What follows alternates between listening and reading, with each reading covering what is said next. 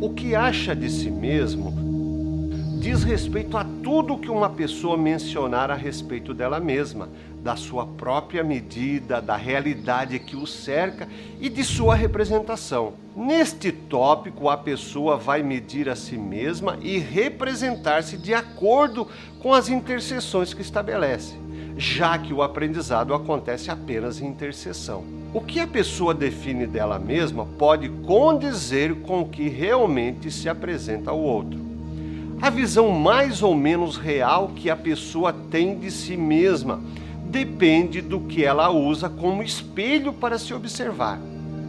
Faça você a seguinte pergunta: Quem sou eu? Seja qual for a resposta, você estará elaborando o princípio de identidade, ou seja, o que o identifica e o que diferencia de outras pessoas. Mas, para que você possa se identificar e se diferenciar das outras pessoas, é necessário um caractere de identidade chamado de espelho, que nada mais é do que um conjunto de condições que permite que você se veja e possa se identificar em meio a outras pessoas.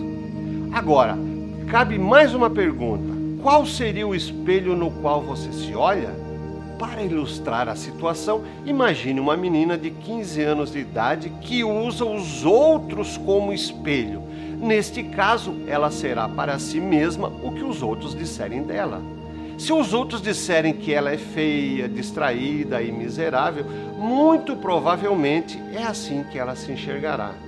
Pessoas como essa menina, se tiverem esse princípio muito forte, ficarão reféns da opinião alheia nem sempre o espelho que usamos é o melhor ou verdadeiro. Algumas vezes o espelho é defeituoso e forma uma imagem distorcida, tanto para melhor quanto para pior. Podemos ainda usar diversos espelhos ao mesmo tempo para montar a imagem de nós mesmos, mirando no mundo, na religião, nos pais, no cônjuge. Quando esses conteúdos forem unívocos, ou seja, transmitirem a mesma mensagem, tudo bem, mas nem sempre é assim. Uma pessoa que se acha muito boa e caridosa pode ser vista como má e avarenta. Isso não é bom ou mal, certo ou errado, apenas reflete uma imagem conforme os espelhos escolhidos. Convém lembrar que cada pessoa que você conhece e com qual se relaciona no dia a dia está entrando em contato com apenas uma parte de você. Dependendo da pessoa com a qual você entra em contato, apenas alguns conteúdos seus são compartilhados. E você, o que acha de si mesmo? Quais os espelhos você usa? Ao buscar sua identidade, procure olhar vários espelhos a fim de montar uma imagem multifacetada, com vários critérios de identidade. Desta maneira, será possível formar um eu com base em conteúdos sólidos, descartando as que não têm conteúdo.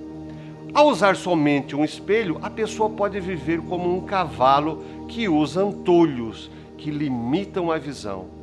A liberdade de se mirar em diversos espelhos pode lhe mostrar alguém que você ainda não conhece.